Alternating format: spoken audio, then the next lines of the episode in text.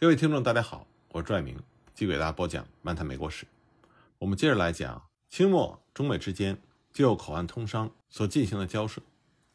上次我们就说到，美国公使杨约翰，他觉得有一股反对外国人在通商口岸设厂的势力正在酝酿。他这个感觉呢是正确的。一八八二年，李鸿章正式成立上海机器织布局的推手。一八八二年，李鸿章正式奏请。将上海机器织布局的建立置于他的保护之下，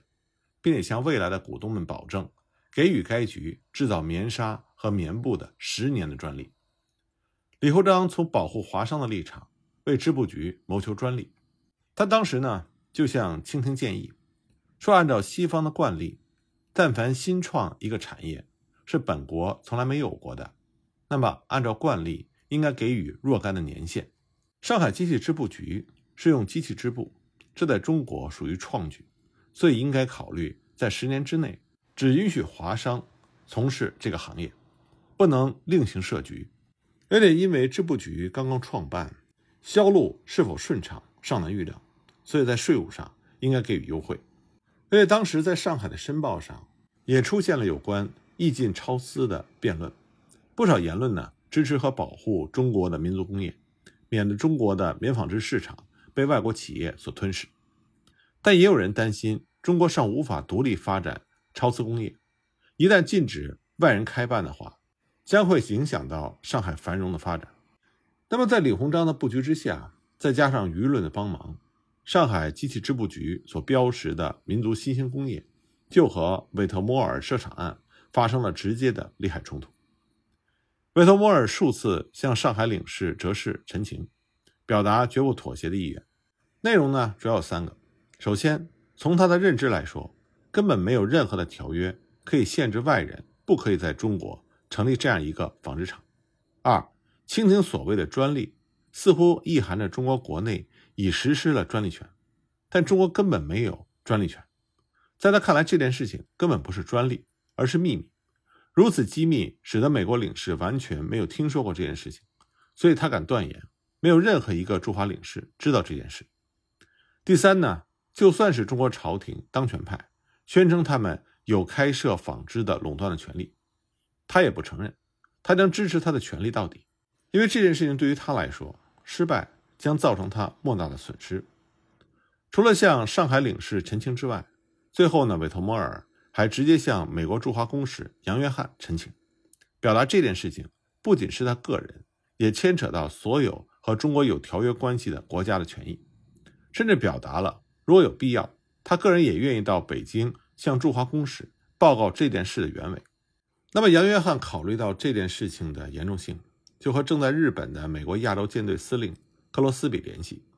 他最初的想法呢，并不是想让美国亚洲舰队专程派舰队前来，而是希望美国海军能够就此复杂的情势中，以温和的方式表示对维护美国在华利益的支持。让美国驻华使馆和清廷谈判的时候能有明显的后援，比如说冬天的时候，沿着中国海岸到上海来巡弋。就在杨约翰交涉韦特莫尔案的同时，在厦门和汕头口岸的德国的铁工厂也被当地的官员下令关闭。针对总理衙门没有能够及时允诺保护外人一事，德国的公使布兰特派遣了德国海军配上刺刀登陆保护铁工厂。结果，清政府很快就下令两处的地方官停止干预德国的事务。这件事情呢，就让杨约翰颇感懊恼。虽然他也认为德国的处理方式并不符合美国的传统外交，但他给美国国务院的信件里专门提到，当韦特摩尔案还在争执当中，无法有满意的解决方式的时候，德国的海军恫吓很快得到了清廷的让步。由于韦特摩尔案牵扯到条约关系的基本内涵，杨约翰当时认为只有两条路：一是要求清政府顺从条约的规定，保护外人在华设厂；二是体察到清政府对外人设厂的恐惧，同意压缩外来工业的生存。也就是说，美国要不就是和西方合作，共同对清政府施压；要不就是和清政府合作。杨约翰当时呢，也要美国国务院做出二选一的出路。当时，美国的国务卿基本上反对用武力解决，希望中美双方仍然能够坦诚地解决这个争论。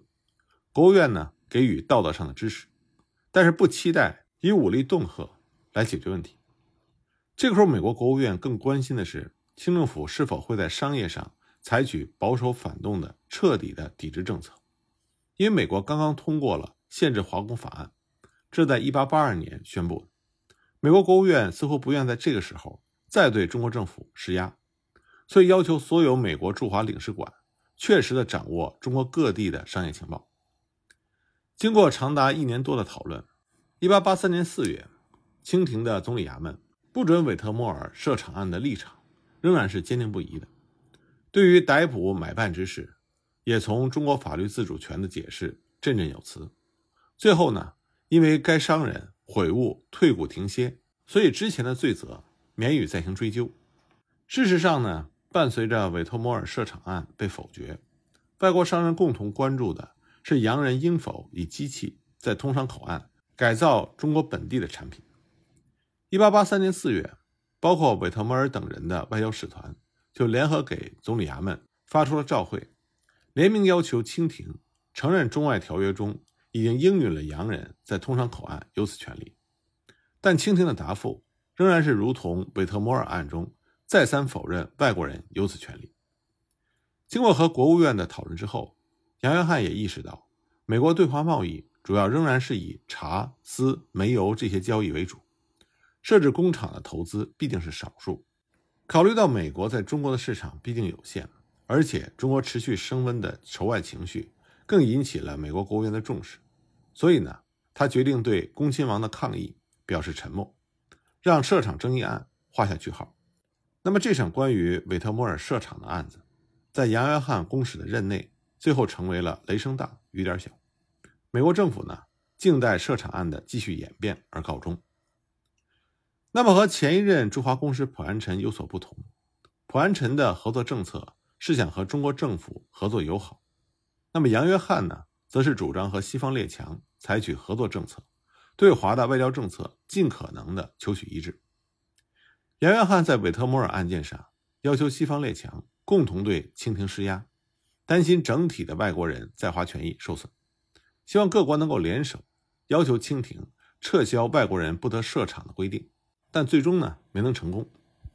不过呢，关于洋人能否以机器改造中国产品一事的争议，并没有就此结束。不久呢，就有怡和洋行想在上海设立纺织厂，同样遭到了上海地方官员的拒绝。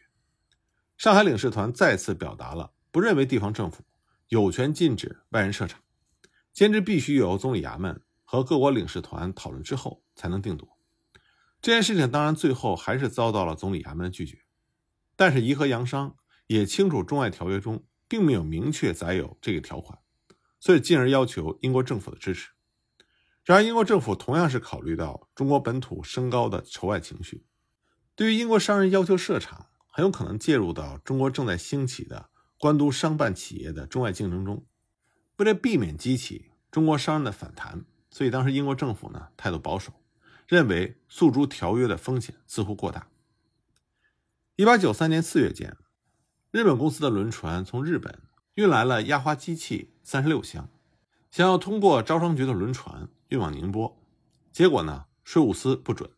要求该机器必须运回日本，理由是上海关道之前曾经告知了税务司，有关压花机器及其他仿造中国产品的机器进口的时候。只可发给中国人起货单，不能发给其他国家的商人。此项规定呢，是接奉了北洋三大臣的县令。那这件事情呢，就引起了美国公使田贝的抗议，因为他说这和他所认知的中外条约的规定不符。田贝公使要求总理衙门转斥上海官道，立刻把此案进行撤销，并再次解释条约所保障的外人权益。当时总理衙门的回复是说，原来的条约里。并没有提及机器，有贩运机器到口岸者，如果查出的确是有利于民用，则征税准入；如果该机器关系到当地民众的生计和地方利害的话，则不在此例。究竟是否允许进口，应该由中国自行斟酌，不能和寻常的货物相提并论。那么，美国公使田贝就辩论说，机器进口的问题虽然没有明确在条约里写明。但是按照条约的意思，不能随意的禁止进口，而且外国机器进口已经进行了多年，突然禁止进口，那么新出的办法就意味着和条约不符。在外国人看来，这是为了保护上海机器织布局的专利。那么从韦特摩尔案的爆发，一直到日本轮船公司运载机器进口案的发生，这一连串的讨论就引起了各国外国商人以及政府的重视。一八九五年，中日马关条约就明确的规范外人可以在中国的通商口岸设厂，以及外国的机器可以进口的事宜。根据马关条约的第六款，日本臣民在中国通商口岸成役，可以从事各项工艺制造，也可以将各机器任意装运进口，只需要交锁定的进口税。那么，根据利益均沾的原则，马关条约所制定的这个条款，对西方诸国都适用。到了一九零三年签订的中美商约，其中第四款更是针对机器织布的纳税问题详加规范。里面写着：凡用机器纺成之棉纱及织成之棉布，无论是洋商在通商口岸，或是华商在中国各处纺织城，征税一律无异。在很长的时间里，对于很多的人，近代尤其是清末中外条约的一般的论述，是强调清末中国政府。对现代国际法的无知，以至于丧失利权而不自知，或者说条约制度是帝国主义主宰下的产物。这些说法固然有它成立的道理，但这里呢忽略了另外一个方面，那就是中外条约关系制定之后，条约所建立的种种规范和原则。清政府呢是在不断的学习和理解的提高中，也是在尽力的想办法维护自己的权益。在我们讲到的这些关于中美经贸往来的实际个案中，就可以发现，清政府呢也经常是不同意或者是抵制中外条约中所赋予国外的权利和规定。有些呢是来自于条约本身的模糊性质，导致中外各自表述自己的理解；有些呢则是来自于清政府单方面的规范和禁令。维特摩尔案就是一个非常典型的例子，因为其中的隐情。涉及到上海机器织布局的筹措和华阳之间的商业竞争，因为清政府利用条约来进行禁止很难成功，所以呢就借口逮捕维特摩尔公司的一个中国买办，使这件事情的交涉过程开始出现了戏剧化的发展。在这起案件的交涉中，我们就可以看到，当时的清政府对于条约的利权是相当在意的，并且主动在争取对条约的解释权。这不仅涉及到实际的利害关系，更可以看到民族主义所起的作用。在19世纪80年代，当中国民族工业刚刚发展的时候，承揽上海机器织布局的李鸿章，通过自己能够发挥的影响力，和左宗棠等人，从条约制度的解释和颁布相关的禁令，设法保护中国民族工业。那么，在和外国使团的公文来往中，我们可以看到，清廷也算得上是步步为营，寸步不让。直到甲午战争惨败，才通过马关条约的签订，正式解决了外国人来华设厂和机器进口问题的争端。当然，马关条约标志的是清政府的再次妥协和让步。此外，我们要知道的是，根据五口通商善后章程和天津条约，外国人取得在中国口岸贸易等权利，但是为了进一步的规范外国商人在中国的行动，防止官商勾结，清政府相应的颁布了不少的规定和禁令。其中以设置领事官方才允许贸易，就引起了相当大的争论。其后呢，又对领事的身份进行了调查，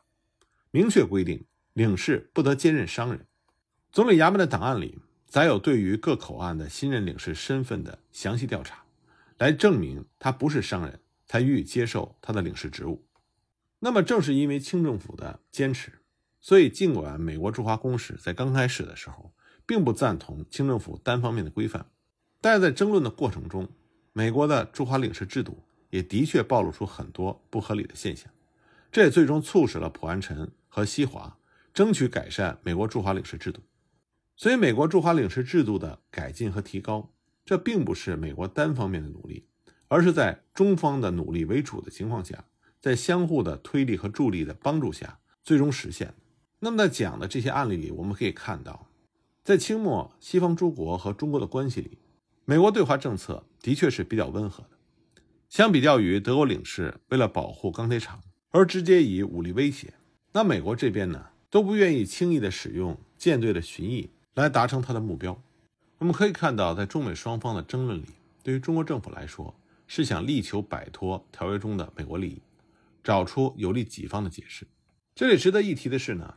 清末政府对于通商的限定，当时曾经颁布了洋商不准到非通商口岸的禁令。